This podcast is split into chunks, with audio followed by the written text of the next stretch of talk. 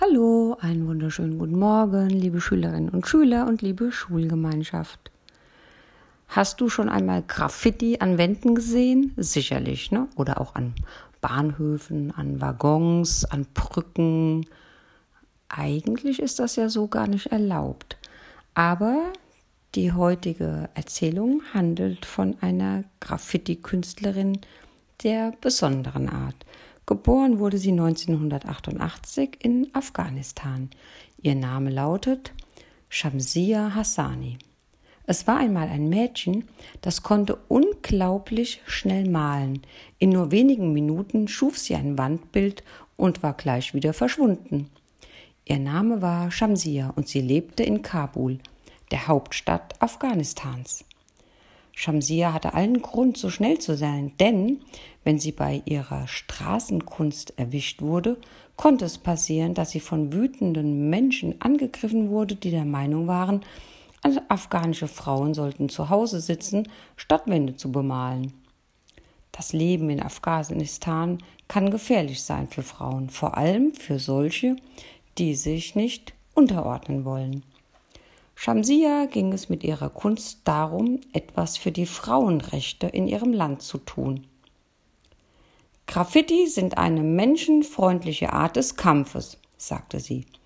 Die meisten besuchen keine Kunstgalerien oder Museen, doch meine Kunst findet auf der Straße statt, dort, wo alle sie sehen können. Große Gebäude konnte Shamsia jedoch nicht bemalen. Für eine lange Hauswand hätte sie viel zu viel Zeit gebraucht und damit würde das Risiko steigen, erwischt zu werden.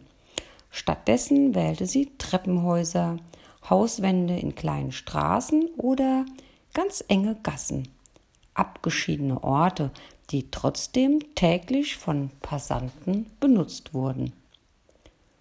Hauptsächlich malte sie Frauen, großgewachsene, kräftige Frauen. Sie sollten auffallen. Frauen sollten auf neue Weise wahrgenommen werden. Wenn jemand etwas Tag für Tag sieht, auf dem Weg zur Arbeit oder zur Schule, dann wird das irgendwann ein Teil des Lebens, erklärte sie.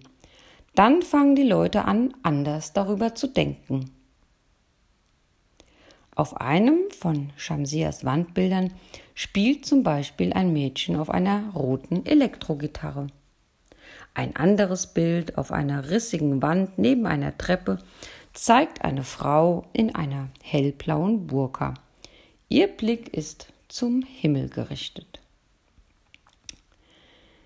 Ja, immer wieder sehr spannend zu hören, wie sich in diesem Fall eine junge Frau für die Rechte von ihren ja, Genossinnen einsetzt. Ganz schön mutig. Das wünsche ich uns auch, dass wir mutig sind und uns nicht aufhalten lassen, für etwas Gutes einzustehen.